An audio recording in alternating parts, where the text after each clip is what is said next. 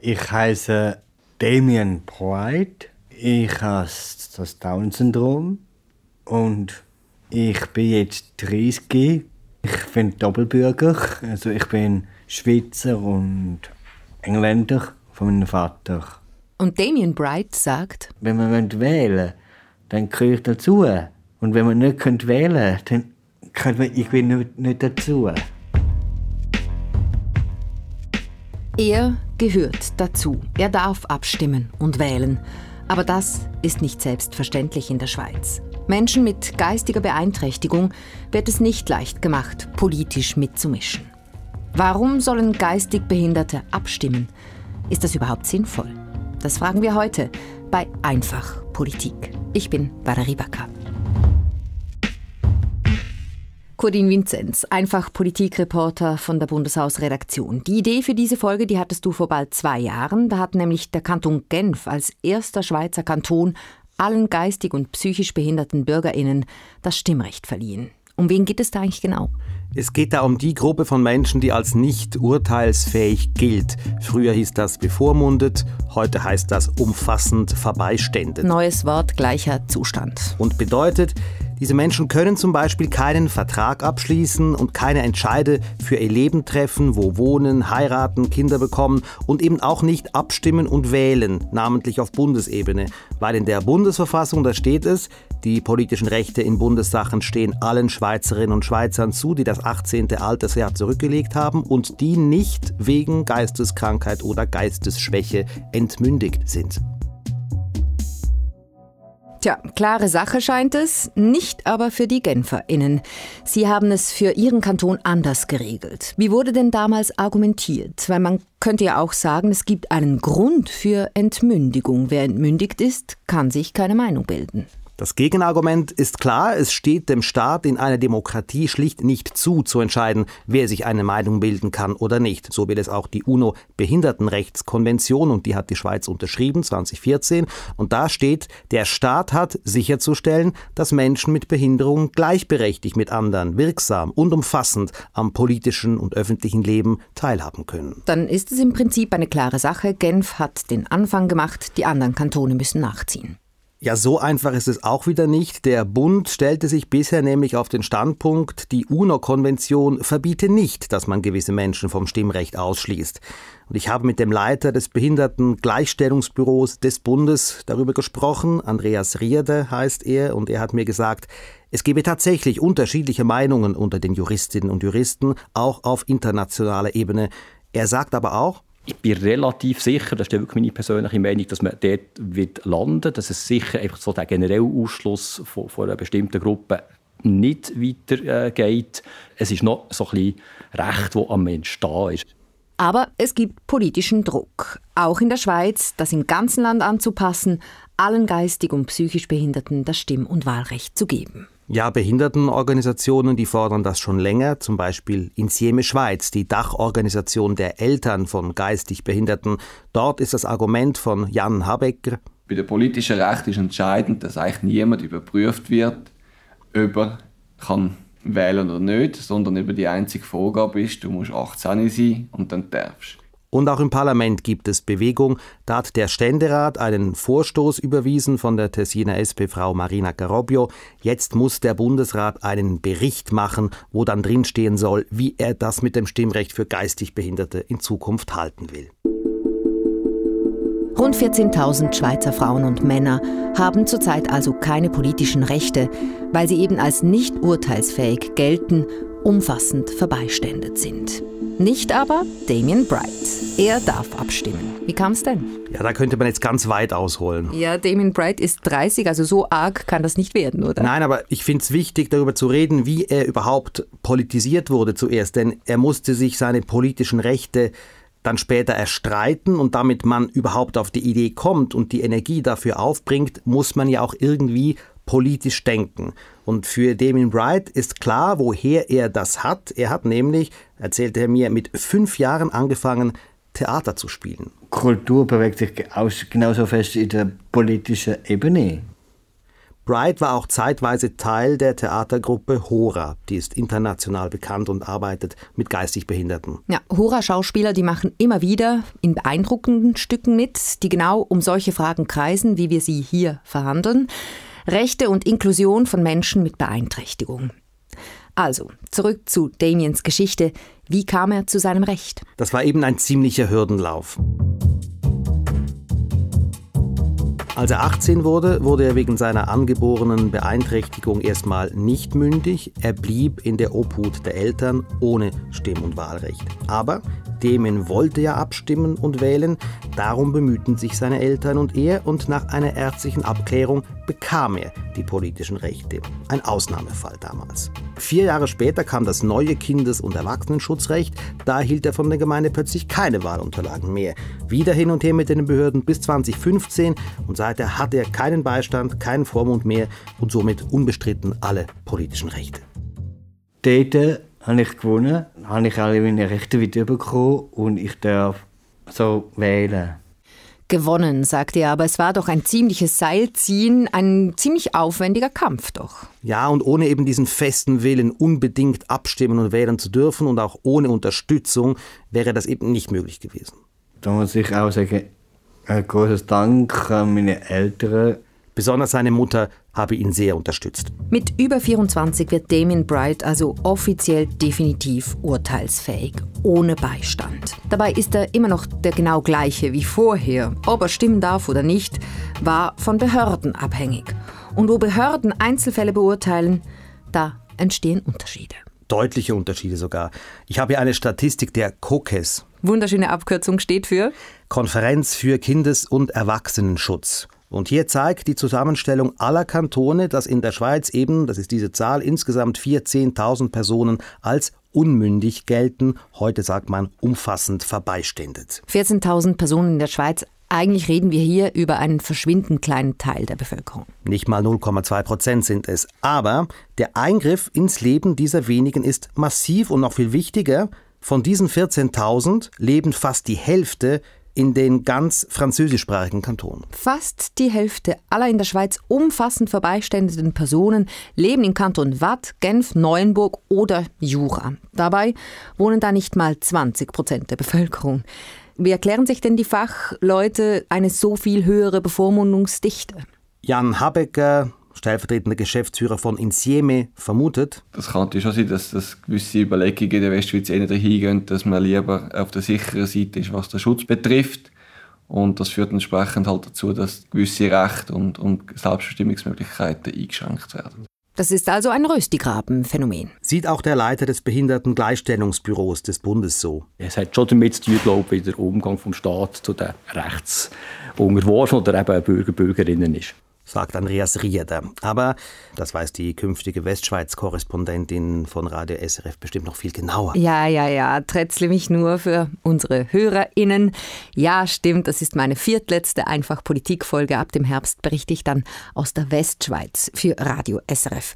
Und der Kodin hier, der ist auch zum zweitletzten Mal dabei heute. Hm? Der geht nämlich zum Fernsehen. Er behauptet immer, man werde ihn da nie sehen. Aber ich bin sicher, dass es nicht lange dauert, bis du uns uns dann aus der Tagesschau entgegenlächelst. Aber ja, wir wollen nicht in Wehmut verfallen. Es bleibt ja noch eine letzte Wacker Vinzenz Folge am Ende dieser Staffel. Und das Thema, das haben wir auch schon. Wir machen 5G. Nicht die Sommerimpfung, nein, sondern den Mobilfunk. Hoch umstrittenes Thema oder vielleicht doch nicht. Wir wollen gerne von euch wissen, a. Macht euch 5G Angst? Oder b. Denkt ihr, alles nur Panikmache? Sagt es uns. Gerne auch mit der ein oder anderen Ausführung auf 079 859 87 57 oder auf einfachpolitik.srf.ch. Und bitte schreibt uns wirklich auf diesen Kanälen. Wir machen dann nämlich noch eine Umfrage auf Social Media und sind natürlich gespannt, ob sich die Online-Ergebnisse mit dem hier gut versteckten Aufruf an euch decken oder nicht. Zurück zum Thema. Die Westschweizerinnen haben ein etwas anderes Staatsverständnis. Sie bringen Institutionen viel mehr Vertrauen entgegen als Deutschschweizer.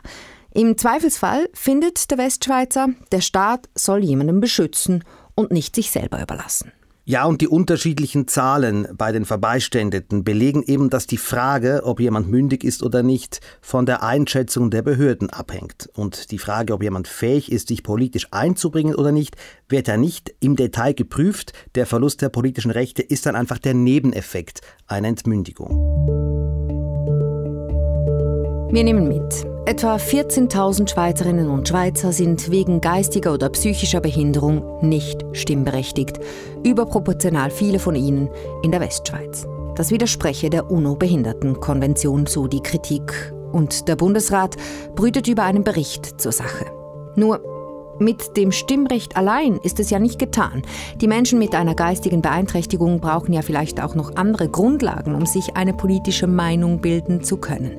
Sie müssen die gängigen Infos zu den Abstimmungen und Wahlen verstehen können. Ich habe mir zusammen mit Damien Wright das Abstimmungsbüchli angesehen und er, ja politisch eben sehr interessiert, gibt zu. Also ich kann es verstehen, aber es braucht auch den ganzen Morgen, bis ich das gemacht habe. Ich bin ein langsamer Mensch kann man sagen. Und ich brauche einfach länger. Für ihn ist es viel Aufwand, deshalb dieses rote Heftchen mit den Erklärungen ganz durchzulesen. Und trotzdem ist das sein Ehrgeiz, das alles zu verstehen. Änderung des Transplantationsgesetzes in direkter Gegenvorschlag den ganzen Morgen dauere das, sagt er, also er beugt sich da stundenlang über dieses rote Büchlein. Und wenn Sie das so lesen, verstehen Sie es denn gerade sofort oder müssen Sie es dann nochmal lesen? Nein, ich habe es dann verstanden. Haben Sie es verstanden, ja. Aber manchmal habe er das Problem, sagt er auch, dass beim Lesen neue Fragen auftauchen. Ich sage eben, wenn man das genau liest, also ich bin einer, der genau liest, ja. dann Gegenvorschlag zu Volksinitiative, ja, es gibt auch indirekte Gegenvorschlag. Aber mit dem Vorschlag gibt es auch noch, oder? Initiative, Gegenvorschlag, mhm. direkt, indirekt, Hand aufs Herz. Wer sehnt sich dann nicht manchmal danach, dass Politik ein bisschen einfacher sein könnte? Einfach, leichter verständlich, genau. Und halt doch auch kürzer, denn zu dem, was im Abstimmungsbüchlein als kurz gelabelt ist, sagt Bright. Hey, eben, in Kürze. Wirklich, was in Kürze? Ist doch lang!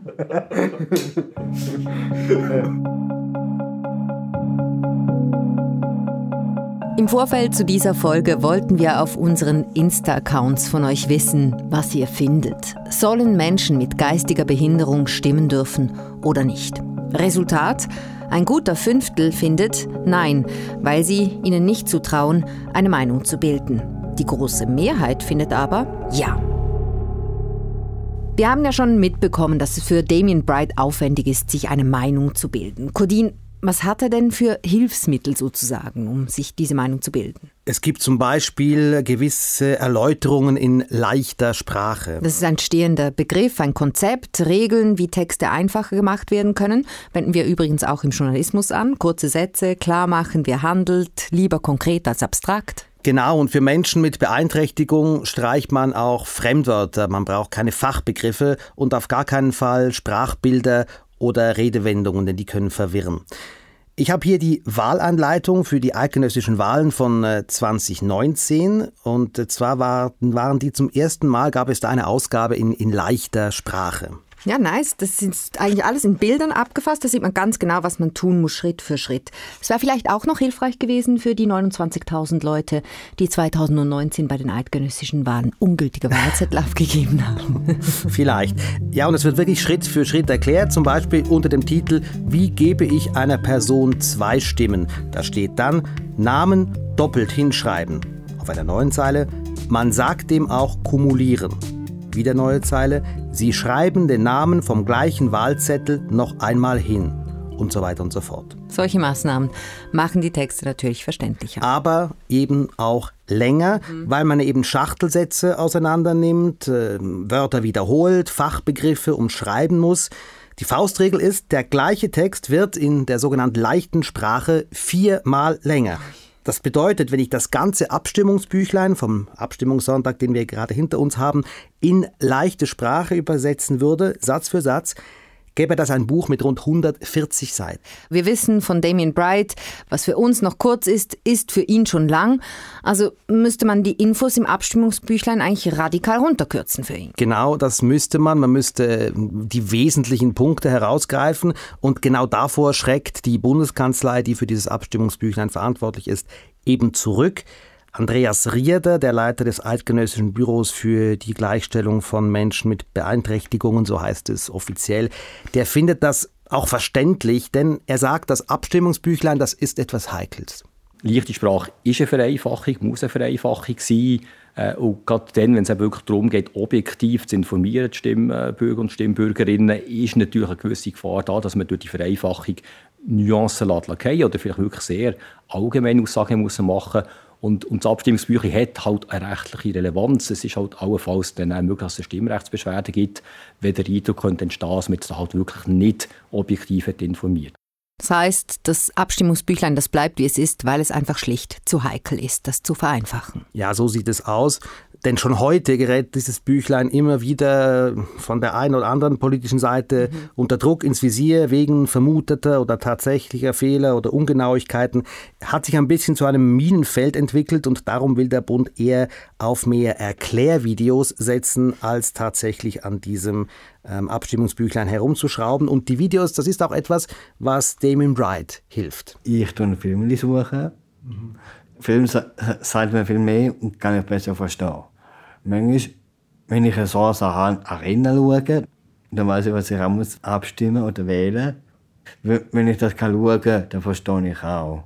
Ja, und die Kolleginnen von der Arena, die machen ja auch so einfach verständliche Filme, da kommt er auf seine Kosten.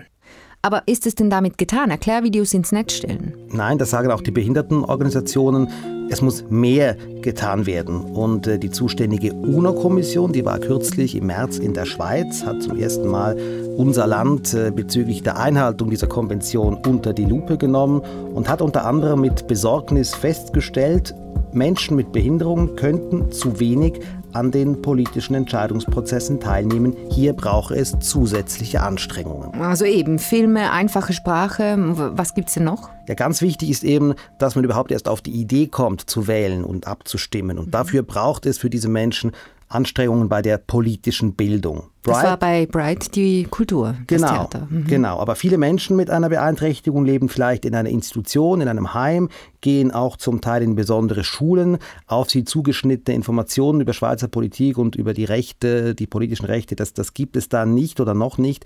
Es gibt erst Pilotprojekte in diese Richtung, räumt Andreas Rieder vom Behindertengleichstellungsbüro ein. Es ist dort wirklich mal gegangen, zu informieren über, was sie Recht, welche Recht hat eine Person, äh, wie ist eben das ganze System, das, das Politische, wie kann man sich dort einbringen, also wirklich so ein Fundament schaffen und dann gleichzeitig auch wirklich zu versuchen, die Instrumente in die Hand zu geben, also wirklich Willensbildung anzuregen, zu ermöglichen, aber es fängt wirklich sehr grundsätzlich an, wie es bei allen eigentlich müsste anfangen, dass man überhaupt das System kennt und, und Rechte und Pflichten auch kennt. Pilotprojekt bedeutet aber letztlich auch, da ist man noch ganz am Anfang mit diesem Politunterricht für geistig Behinderte.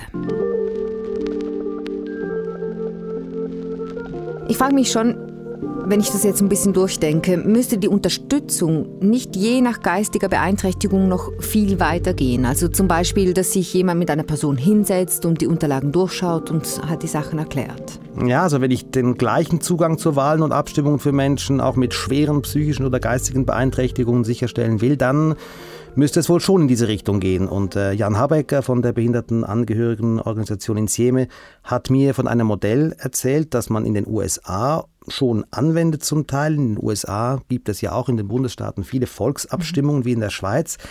Und das nennt sich dieses Projekt oder diese, diese Möglichkeit unterstützte Entscheidfindung. Da geht es wirklich darum, dass man halt die zugänglichen Informationen hat und dann zusätzlich auch noch einen Assistent oder eine Person, wo, wo einem hilft, dem Entscheidfindungsprozess zum Entscheid zu gelangen. Und eben, wenn man es mit Blick auf Urteilsfähigkeit anschaut, auch den Entscheid zu fassen, wo man langfristig dahinter steht.